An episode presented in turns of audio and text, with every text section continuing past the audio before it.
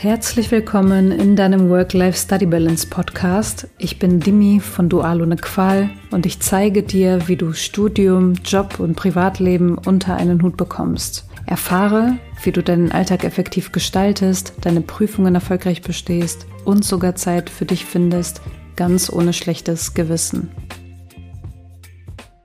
Herzlich willkommen zur ersten richtigen Work-Life-Study-Balance-Podcast-Folge. Heute gibt es für dich einen Einblick hinter den Kulissen, damit du auch besser die Person kennenlernst, die hinter Dual ohne Qual steckt, also mich. Falls du mich noch nicht kennst, mein Name ist Dimi, ich bin Study Coach und ich begleite Studierende, die Job und Studium kombinieren. Das heißt, ich zeige den Studierenden, wie sie trotz Job und allen anderen Verpflichtungen in ihrem Leben effektiv im Studium vorankommen, wie sie ihre Prüfungen erfolgreich absolvieren und dabei trotzdem ja auch die schönen Dinge im Leben genießen. Ich stelle dir heute meine Study-Laufbahn vor und dabei werde ich auf die wichtigsten Punkte eingehen und dabei auch ja die Herausforderungen und Probleme nennen, die ich persönlich als Studentin hatte. Ich nenne dir zunächst mal die Punkte bzw. Meilensteine, die ich durchgehen werde, einfach für dich zur Orientierung.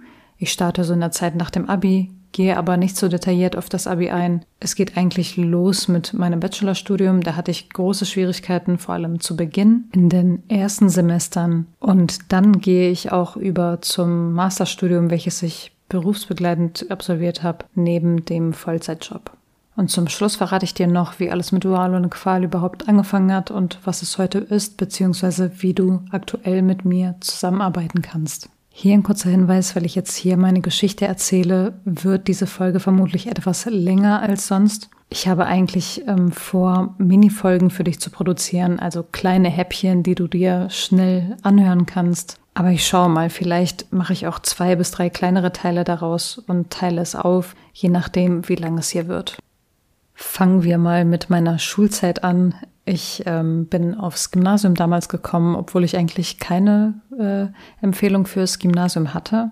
Ich hatte in der Grundschulzeit ein bisschen Schwierigkeiten gehabt, weil ich, ähm, was viele auch nicht über mich wissen, ich war in der ersten und in der zweiten Klasse ähm, tatsächlich auf einer griechischen Grundschule. Und dann wollten meine Eltern, dass ich wechsle und auf eine deutsche Grundschule gehe. Und ja, bin dann gewechselt, bin auch, habe auch nicht die Klasse wiederholt tatsächlich. Ich glaube, ja. Ich bin dann in die dritte Klasse gekommen und ja, damals brauchte ich einfach etwas Zeit, um mich an die Umstellung zu gewöhnen, reinzukommen und ich hatte zu Beginn auch Schwierigkeiten mitzuhalten mit, mit den Mitschülern in der Klasse. Habe dann auch sehr gute Fortschritte gemacht, aber meine Klassenlehrerin war damals einfach der Meinung, ähm, dass es besser für mich wäre, wenn ich ähm, auf die Realschule gehe.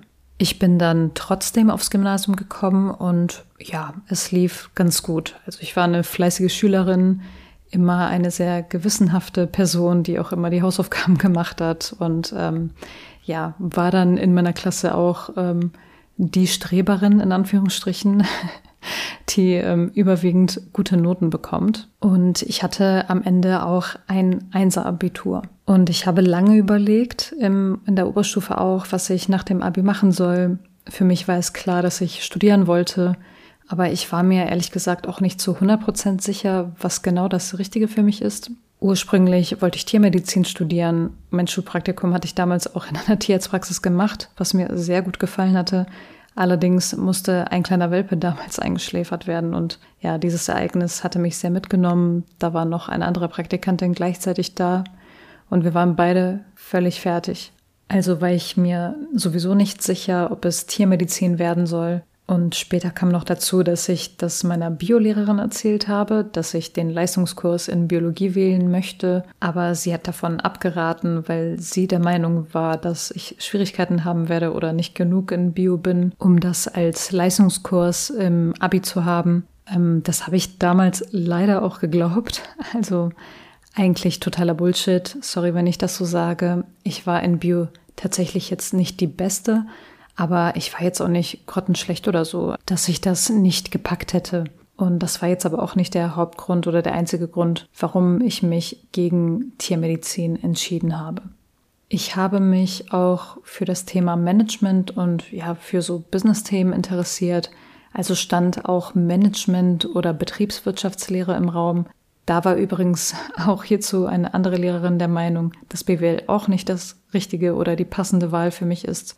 Es ist aber tatsächlich dann doch BWL geworden. Ich habe mich an der Uni in Düsseldorf für den Bachelorstudiengang Betriebswirtschaftslehre eingeschrieben und es ging im Oktober dann nach dem Abi mit dem ersten Semester los.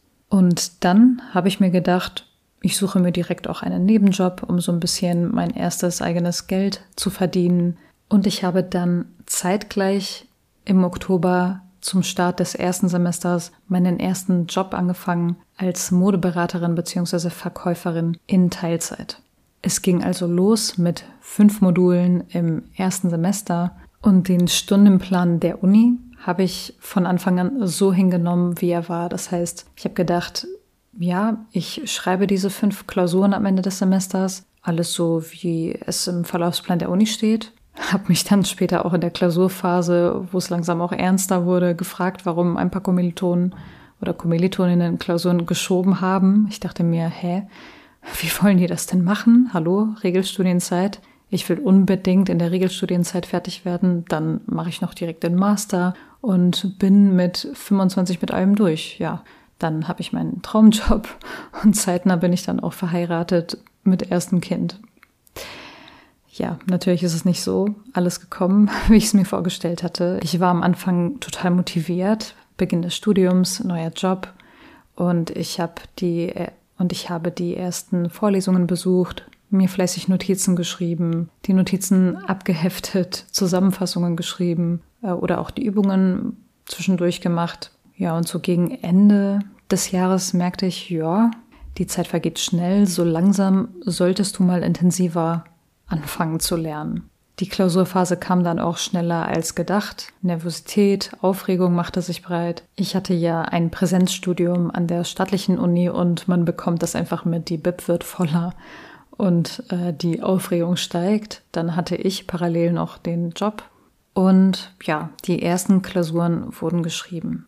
Was waren meine ersten Ergebnisse? Entweder schlecht bestanden oder nicht bestanden. Und das war natürlich erstmal ein Schock.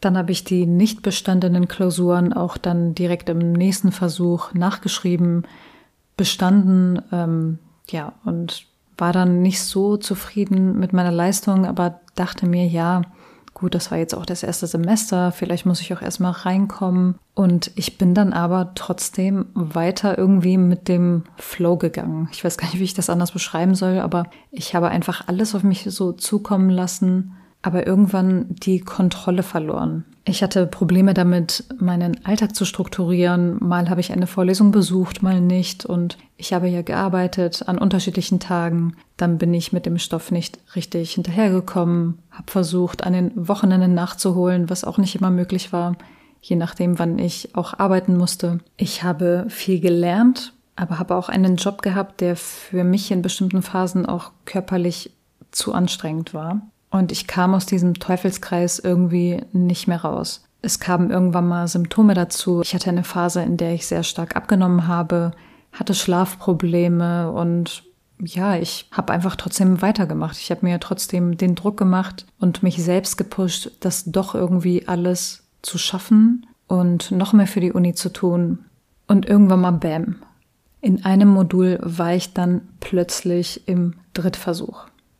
Und ich habe diesen Drittversuch bestanden, aber wenn ich ehrlich bin, es war für mich eine sehr unangenehme Zeit und Erfahrung. Ich hatte mir schon Alternativen für den Worst Case überlegt, ähm, falls ich es ähm, doch nicht schaffe, aber es ist alles gut gegangen und ich habe dieses Modul dann auch bestanden. Daher habe ich dann mit dem Studium ganz normal weitergemacht. Aber es war tatsächlich diese Erfahrung, die mich wachgerüttelt hat. Erst da also bei dem Drittversuch, hat es bei mir Klick gemacht, dass ich dringend etwas tun muss und ja auch einiges ändern muss. Zu der Zeit hatte ich auch ehrlich gesagt starke Selbstzweifel und Flashbacks, zum Beispiel auch, ähm, was meine andere Lehrerin gesagt hatte, dass das Studienfach BWL vielleicht auch gar nicht zu mir passt und es nicht das Richtige für mich ist. Ich wollte aber das Studium nicht aufgeben, habe weitergemacht und die Noten wurden tatsächlich in den letzten Modulen besser. Aber es war zu spät, um den Notenschnitt anzuheben, sodass es auch für eine Zulassung für den Master an der staatlichen Uni gereicht hätte. Und die Bachelorarbeit war übrigens auch eine Katastrophe. Also auch da habe ich einige Fehler gemacht. Die Abgabe war eine Katastrophe.